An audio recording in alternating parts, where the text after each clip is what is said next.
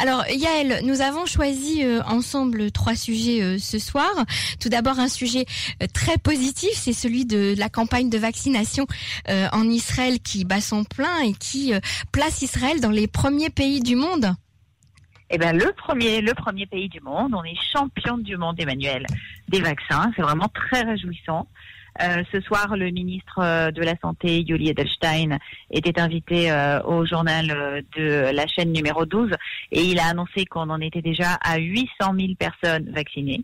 C'est quand même assez remarquable. C'est en à peine 10 jours. Hein. C'est vraiment incroyable. Mhm. la, la, la performance d'Israël euh, laisse tout le monde bouche bée. Et effectivement, euh, euh, j'ai sélectionné un article de fond qui est paru dans le quotidien Globes hier et qui expliquait un petit peu quelles sont les raisons pour lesquelles Israël peut se détacher ainsi de tous les autres pays du monde et constituer une sorte de modèle, alors même que par ailleurs, on entend très très régulièrement des, des témoignages et des données assez pessimistes, voire même assez alarmistes sur le système de santé israélien et donc, euh, les, journalistes de Globe se sont intéressés pour comprendre un petit peu ce paradoxe.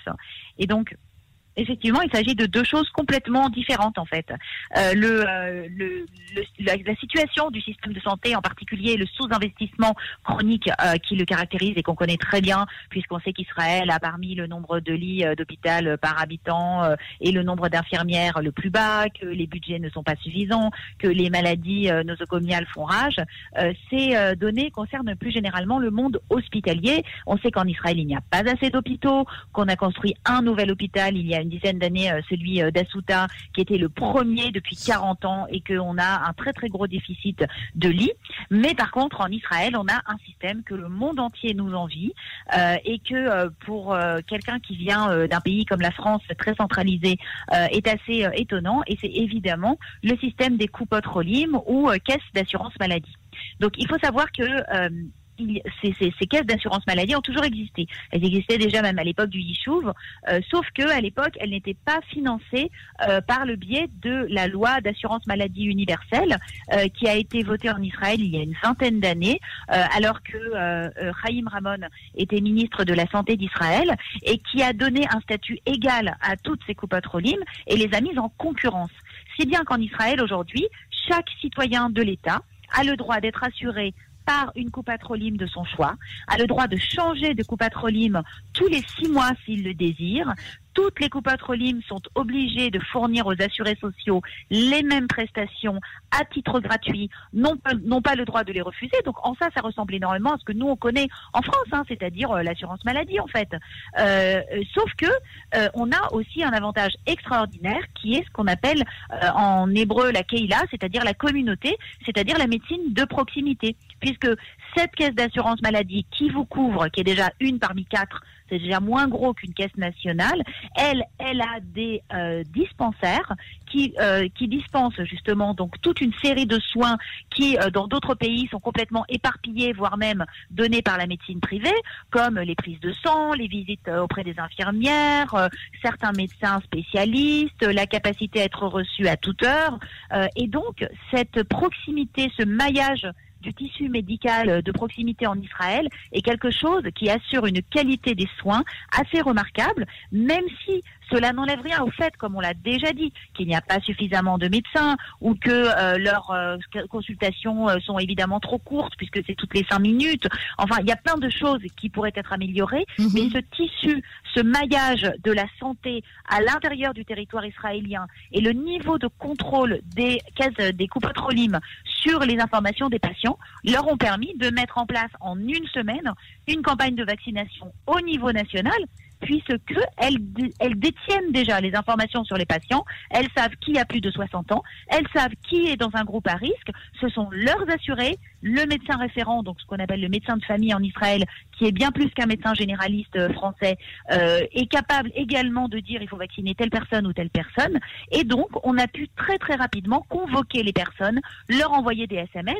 J'ajoute en plus le très très haut niveau d'informatisation euh, et de gestion des données au niveau partagé en Israël, qui n'existe pas non plus dans le reste du monde euh, pour plein de raisons. Existant, il existe en France, mais on sait qu'à chaque fois qu'on a voulu mettre en place sur la carte vitale euh, le fameux dossier médical du patient, euh, il y a eu énormément de, de, personnes qui ont levé les boucliers pour dire que c'était une atteinte à la vie privée. Bon, en Israël, il n'y a pas de loi de, de, de, de, défense de la vie privée au mhm. même niveau qu'en France, donc ça a pu se faire. Et donc c'est ainsi que ce modèle-là nous a permis aujourd'hui d'avoir un, une performance vaccinale exceptionnelle.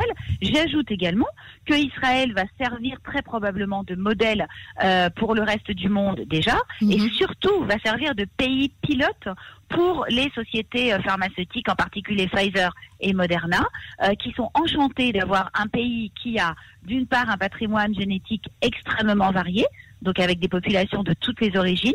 D'autre part, donc ce fameux maillage qui permet euh, de récupérer les infos, de vacciner les gens, de voir les effets secondaires, de savoir comment ça va se passer, et surtout un pays d'une taille, euh, c'est pas les États-Unis, hein, on a moins de 10 millions d'habitants, donc c'est la taille idéale pour juger du succès ou des problèmes de la campagne euh, vaccinale. Et donc euh, véritablement, on peut être très très fier de nous aujourd'hui. Euh, d'ailleurs, je discutais avec un ami du ministère des Finances il y a quelques jours, et il m'a dit que la Californie envisage d'impliquer le modèle des coupotes tellement c'est un succès que le monde entier nous envie. Mhm. Et j'ajoute à cela qu'Israël, malgré euh, ce qu'on peut voir sur les réseaux sociaux, Emmanuel, en particulier vous et moi, qui sommes assez présentes, euh, Israël a un très faible taux euh, de personnes qui sont anti-vaccins. Les gens vont très volontiers se faire vacciner. Même s'ils n'y sont pas invités d'ailleurs.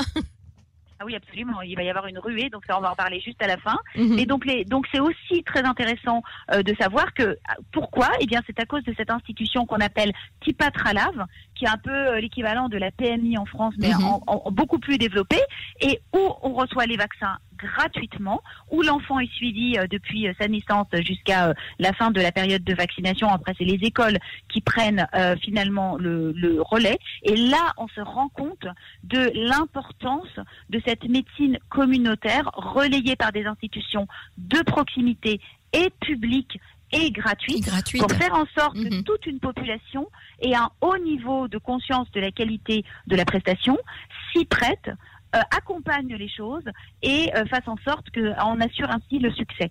Voilà, donc là, véritablement, on peut être très très fier. Alors, vous disiez que les Israéliens ne sont pas anti-vaccins, mais on, on, a pu quand même remarquer de, que dans la communauté euh, arabe du pays, alors il y a un certain ralentissement, hein, les, les, les, gens ne se précipitent pas pour aller se faire vacciner. D'ailleurs, on, on, en parle hein, dans les médias israéliens aujourd'hui, on, on, les, on les interpelle et on leur dit qu'il faut absolument, dans la mesure où ils circulent dans le pays comme tout citoyen israélien, ils doivent se faire euh, vacciner aussi. Et on a vu beaucoup de jeunes qui n'ont pas encore été invités euh, officiellement à se faire vacciner, mais qui sont des jeunes qui sont en contact de personnes âgées, qui s'occupent de leurs grands-parents ou qui font euh, du bénévolat dans des associations de personnes âgées, etc., qui ont réclamé le vaccin justement pour protéger les personnes âgées qu'ils justement qui dont ils s'occupent. et ce qui est très frappant en fait en, en termes de, de, de, gestes de solidarité de, et, de, et de responsabilité, on va dire, euh, nationale, euh, les uns envers les autres. Donc euh, oui, effectivement, c'était la, la, très bonne nouvelle du jour, euh, Yael, et on, on, souhaitait en tout cas, une très bonne nouvelle de la semaine, et on souhaitait en tout cas le signaler dès le début de, de votre revue de presse. Alors, j'ajoute, j'ajoute une petite information que malgré tout, le vaccin, comme toujours, a été l'occasion de faire fonctionner les fameux groupes de que l'on connaît bien en Israël, mhm. puisqu'il y a à peine trois jours, donc la toute puissante euh, euh, directrice, enfin patronne, on va dire, du syndicat euh, des profs en Israël a déjà déposé un préavis de grève en disant que si les les enseignants ne sont pas euh, vaccinés en Israël avec le même ordre de priorité que les personnels médicaux, parce qu'elle a quand même présenté euh, les enseignants comme étant autant en danger que les personnels médicaux, ce qui est quand même assez culotté. Mhm. Euh, donc les enseignants se mettront en grève et donc immédiatement le ministre de l'Éducation s'est fendu d'un petit communiqué pour dire que évidemment, dès que les prochains vaccins arriveront, les personnels enseignants seront mis en ordre de priorité. Et je sais qu'on va en parler après Emmanuel, donc c'est très important malgré tout, même si évidemment le niveau de de danger n'a rien à voir avec celui d'un hôpital. Euh, il faut que les enseignants soient vaccinés afin qu'on n'entende plus parler sans cesse de cette histoire et que les enfants puissent retourner à l'école tranquille. On prend par exemple la capitale du pays, à Jérusalem, un certain nombre de, de ganim qui devaient rester ouverts même pendant le confinement sont fermés parce que euh, les, les ganénotes, les, les, les responsables d'éducation, de, eh bien, sont, sont contaminés. Alors justement, Yael, ce, ce confinement donc qui a démarré au début de la semaine, ce dimanche, le confinement, on voit déjà ces dégâts. Hein. tout d'abord avec cette, on va dire, ce fiasco de l'isolation, de l'isolement des voyageurs dans les hôtels Corona gérés par l'État. Hein. Ça y est, c'est terminé. En quelques jours, les Israéliens, entre la grève de la faim, les manifestations, les bagarres, etc., ont réussi à faire sauter cette mesure.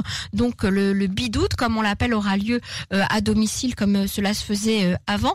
Donc les dégâts du confinement, on le voit aujourd'hui sur l'éducation, donc dans les sur les enfants, sur nos enfants et nos petits enfants, et puis également euh, pour les petits commerces du pays, parce qu'on en a déjà parlé dans votre revue de presse, eh bien, euh, tous les magasins aujourd'hui qui ont le droit de rester ouverts, qui sont soit appelés essentiels, vendent toutes sortes de produits euh, qui font que, ben, eh bien, tous les petits commerces aujourd'hui qui sont fermés parce qu'ils ne sont pas considérés comme essentiels, eh bien, sont complètement abandonnés. Hein.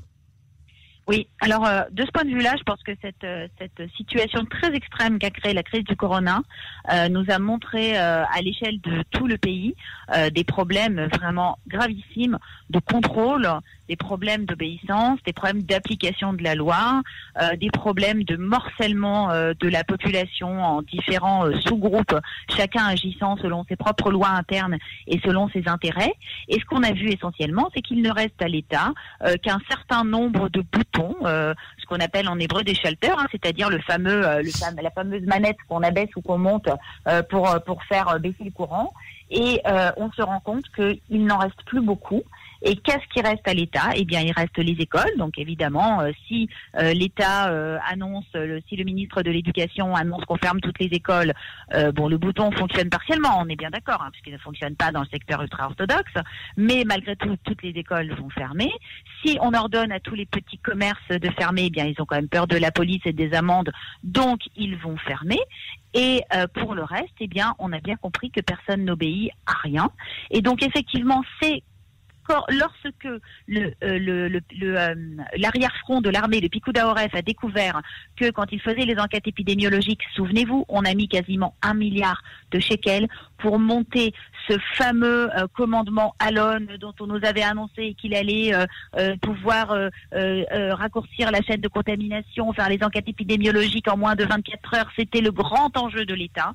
Quand on a découvert brusquement, enfin brusquement petit à petit, qu'en fait ça ne servait à rien parce que en fait 80% des gens, quand on les interroge après qu'ils aient été contaminés, déclarent qu'ils n'ont rencontré personne dans les 15 derniers jours. Mhm, mhm. C'est-à-dire qu'on vit dans un pays où les gens ont le front de raconter à quelqu'un qui travaille pour le pays, pour le bien, pour le, ministère de la Santé, qu'ils n'ont vu personne dans les 15 derniers jours parce qu'ils ont plus peur de leurs amis que de l'armée ou de la police ça donne déjà une première idée. Hein. Ils ont trop peur que leurs amis leur disent tu m'as balancé, à cause de toi je suis rentré en confinement. Ça c'est la première chose. La deuxième chose, c'est qu'on a fait de ce pays une prison de façon complètement folle, avec des mises en garde, des menaces de millions de malades et de centaines de milliers de morts. On nous a enfermés, on nous a apeurés, on nous a interdit de voir nos familles avec des menaces terribles. Mhm. Et quand on a donc ouvert les vannes du pays et que les vols, parce qu'on a même empêché Israéliens et étrangers de rentrer, de sortir du pays au moment des fêtes pendant 15 jours. C'est inouï, ça n'arrivait dans aucun pays. Et donc quand on a rouvert les vannes et en même temps qu'on a eu ces fameux accords de normalisation euh, dont on n'a pas parlé Emmanuel, sur lesquels j'ai pas non plus d'opinion hyper positive, on peut le dire comme ça, euh, et bien voilà que des familles entières d'Israéliens se sont précipitées à Dubaï, où on sait que euh, le, taux de maladie est très élevé, ainsi qu'en Turquie, c'est la même chose. Et quand ils sont revenus, eh bien, ils ont réintégré le pays, un peu comme des euh, écoliers buissonniers. Hein, il s'agissait quand même pas, après s'être amusé à l'étranger, d'aller se plier à quoi que ce soit. L'État, qui est incapable d'agir de façon rationnelle, au lieu de faire comme les autres pays du monde, un test à l'arrivée, un autre test trois jours plus tard avec le système des fameuses coupes on peut quand même le faire. Il a choisi de se fier à des déclarations de gens qui, qui, dont on a compris que personne ne rentrait en confinement. Et donc, une fois de plus, un bouton, on appuie, les gens rentrent à l'aéroport, on les cueille et on les met en prison, en gros. Enfin, c'était vraiment complètement fou. On se rend compte du désespoir, d'une certaine façon, ou peut-être euh, euh, de, de l'impuissance totale d'un pouvoir qui se trouve confronté à une désobéissance complètement effrénée et qui n'est même pas une désobéissance civile pour le bien de tous, Emmanuel, mais qui est une désobéissance privée, hédoniste, pour profiter, parce qu'on n'a pas envie de se faire emmerder ou parce que euh, on n'a tout simplement pas envie d'avoir de la contrainte. Et donc ceux qui payent, ce sont toujours, bien entendu, on a compris, ceux qui obéissent à ceux qui respectent la loi. Donc ce sont toutes ces personnes âgées. Bon, maintenant elles vont être vaccinées, mais qui sont terrées chez elles parce qu'elles ont peur de tomber malades puisque personne ne respecte rien. Ce sont tous ces écoliers qui sont privés d'école depuis maintenant neuf mois neuf mois, parce que euh, justement euh, le système éducatif est une des seuls, un des seuls leviers de pression qu'on a pour faire baisser la maladie. Et ce sont donc tous ces petits indépendants, tous ces petits commerçants qui n'ont pas euh, le chômage, qui ont eu des petites indemnités, mais qui aujourd'hui on, voit vraiment pas le bout, dont beaucoup ne pourront pas rouvrir. L'État n'a pas levé le petit doigt pour intervenir à l'intérieur des contrats privés de location, pour subventionner peut-être des réductions de loyers. Donc beaucoup se sont trouvés avec des loyers que leur propriétaire a refusé de leur baisser, ce qu'on peut comprendre puisque le propriétaire lui-même est une personne. Rien n'a été fait pour essayer d'arranger ça. Et là, on se rend compte que véritablement, c'est au-delà du, chaos euh, où euh, c'est véritablement un individualisme forcené. Et autant dans certains secteurs de la société israélienne, on voit une solidarité admirable. Là, on voit ce système de vaccins qui fonctionne merveilleusement mhm. bien. Mhm. Et d'un autre côté, quand finalement euh, on lève un peu la, main qui, appuie sur la tête de la, personne, eh bien, elle, se, elle se déchaîne complètement et elle fait n'importe quoi. Donc, on a vraiment euh, ces phénomènes qui cohabitent et qui nous montrent à quel point en Israël, il manque aujourd'hui euh, une sorte d'ordre civil, une sorte d'autodiscipline, peut-être aussi parce que les gens s'imposent beaucoup de choses par ailleurs à cause de la situation sécuritaire et qui sont dans un stress permanent, dans des peurs permanentes. Mais en tout cas, on a pu constater que quand il s'agit de réguler son comportement afin d'arriver à un but qui a été collectivement fixé. Les gens ont les yeux fixés sur le voisin qui a des avantages, qui a des passe-droits, qui a des droits que eux n'ont pas, et ils essayent à tout prix d'arriver au même endroit. Et c'est ça qui a créé cette situation. Mhm, tout à fait. Alors justement, euh, un, on va dire un auditeur, mais quelqu'un qui vous suit euh, sur les sur les réseaux sociaux, euh, vous a posé la question, à savoir en quoi ce, ce, ce nouveau confinement que tout le monde en fait rejette. Hein, personne n'a envie d'être encore confiné pendant trois semaines. Qu'est-ce qu'il y a à gagner avec ce nouveau confinement? Est-ce qu'on n'aurait pas pu envisager ou organiser les choses un peu différemment? Mais évidemment, Emmanuel, ce, troisième confinement ne sert à rien. Euh, certes, euh, la maladie est en train de monter, mais c'est justement parce qu'on ne compte que sur le confinement pour la faire descendre. Mhm. Euh, on ne fait rien d'autre, aucune autre mesure n'a été prise. Et comme personne ne le respecte, de toute façon, il ne sert juste à rien. Il ne sert qu'à punir, comme on l'a dit, les élèves. Il sert à punir les petits commerçants. Tout le reste, eh bien, les gens, on le voit bien, tous les soirs, on nous montre au journal télévisé la circulation. la police a décidé de ne mettre aucun barrage. Ce confinement, il est destiné à essayer de mettre un coup de frein, entre guillemets, sur la propagation du virus pendant qu'on vaccine en masse et euh, il est évidemment lié à la campagne électorale. Il est destiné pour que euh, le 23 mars, on soit arrivé à euh, ce que le virus soit véritablement en bout de course, qu'un maximum de personnes aient été vaccinées et qu'il y ait le moins de malades possible. Mmh. Mais on se rend bien compte que dans l'état de fatigue, d'épuisement, d'hystérie dans lequel se trouve la société israélienne, quatre campagnes électorales en moins de deux ans, hein, je le rappelle. Mhm. Euh, c'est un petit peu compliqué de demander aux gens un troisième effort de solidarité nationale, surtout quand on voit que finalement, comme je vous l'ai dit, on regarde le voisin, personne ne respecte rien, et évidemment, ce confinement ne sert strictement à rien. Alors le, troisième sujet euh, est lié hein, à, ce, dont nous venons de, parler, euh, puisqu'il s'agit des petits entrepreneurs qui souhaitent mettre de la publicité euh, sur Facebook pour pouvoir vendre et faire connaître leurs produits. Alors Facebook a changé ses algorithmes, a changé de politique commerciale. Qu'est-ce qui se passe? Pourquoi est-ce qu'il bloque la publicité des petits entrepreneurs aujourd'hui?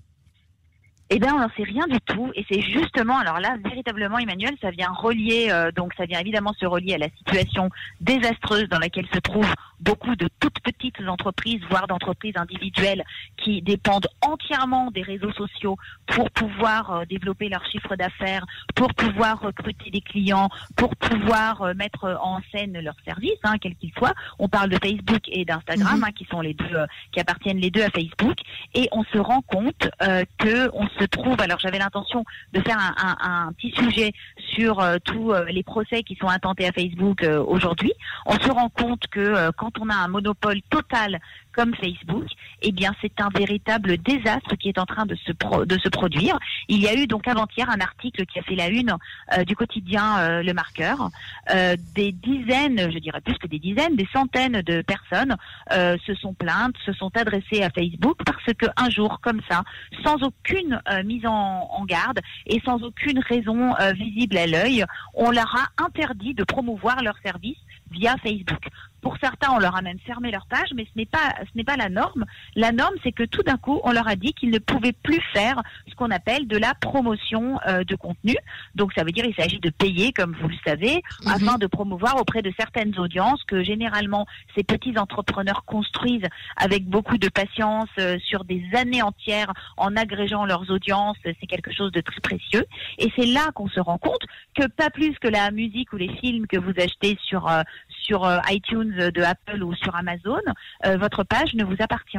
Votre page Facebook, elle n'est pas à vous elle est à Facebook. Et Facebook fait exactement ce qu'elle veut ou ce qu'il veut avec. Et donc, euh, ces entrepreneurs, ce sont au début, ont pas compris, ont pensé que c'était euh, un petit problème, bon voilà, euh, temporaire. Donc, vous savez qu'il y a une espèce de commission. Enfin, on peut écrire à Facebook, sauf que Facebook n'a pas de bureau en Israël, donc il n'y a pas de représentant. Ça prend généralement 3, 4, 5, 10 jours afin de pouvoir parler en anglais à un représentant qui se trouve généralement en Irlande, qui répond systématiquement qu'il n'est pas au courant, qu'il ne sait pas, que c'est en cours de, vérification. On parle d'agences numériques, vous savez, des agences de marketing digital qui gèrent pour leurs clients les pages Facebook, donc qui, ce sont eux qui font l'achat de, enfin il n'y a pas d'achat d'espace, mais qui font la promotion de contenu, etc. Et donc il y a des certaines agences à qui on a fermé des dizaines de pages, donc ils ont entièrement tout perdu, y compris celles de leurs clients. Et donc on se rend compte que ce monopole, et c'est pire qu'un monopole. Je ne sais pas comment l'expliquer, mais c'est comme dans les pires films de science-fiction. En fait, il n'y a personne au bout du fil. Euh, ce sont des personnes qui sont en Californie, euh, qui se fichent totalement euh, du coiffeur de Richard Letion, mais à un point que je peux même pas vous dire, hein, c'est-à-dire ça les intéresse pas. Même si Facebook tire ses revenus, son chiffre d'affaires pour la plus grande partie de la publicité, mais aussi de la vente de vos données, sans que vous en soyez d'ailleurs toujours conscient, eh bien, il peut se permettre de perdre tout le marché israélien demain matin. Pour lui, c'est la petite monnaie qui dépensent pour leur café. Hein. En gros, c'est à peu près ça. Et donc, euh, et donc, on a des gens qui sont au désespoir, qui écrivent, qui demandent et qui ont une peur bleue. Donc dans l'article, on nous raconte également l'histoire non pas d'un tout petit entrepreneur, mais d'une grosse agence de marketing numérique qui a voulu rester anonyme, qui raconte qu'elle gère des comptes de célébrités israéliennes et des comptes d'assez grosses sociétés, et qu'il y a euh, quelques mois, elle a eu une attaque cyber sur les pages Facebook, parce qu'il se trouve aussi, vous avez le market là sur lesquels on vend des articles. Il y a aussi des données euh, de carte de crédit qui s'y trouvent. Donc une attaque cyber, des hackers sont rentrés, ont volé des données de carte de crédit et ont acheté avec des marchandises sur Facebook. C'est resté à l'intérieur du système Facebook. Eh bien, on a conseillé à cette personne qui est très très bien connecté en Israël, qui est quelqu'un qui travaille dans la high-tech, etc., de surtout pas porter plainte auprès de Facebook, de surtout ne faire aucun signalement, parce qu'on lui a dit, on va t'effacer tous tes comptes et tu ne pourras plus rien faire, tu ne pourras plus jamais travailler. Il y a des photos d'écran dans cet article où on montre des gens ont reçu des, euh, des messages qui leur disent que à tout jamais, ils sont bloqués, à tout jamais, ils ne pourront plus jamais promouvoir de contenu sur Facebook. C'est-à-dire qu'on a absolument, et le gouvernement ne peut rien y faire, puisque Facebook se trouve dans un paradis fiscal euh, pour la plus grande partie en Irlande et en Californie, qu'il n'y a personne qui peut les contrôler. Ah, c'est un truc complètement fou. Hein. C'est vraiment, euh, c'est vraiment incroyable. C'est pour ça que le gouvernement américain, euh, qui pourtant n'est pas connu pour être un gouvernement socialiste, appelle désormais fortement à démanteler Facebook. C'est un monopole dangereux.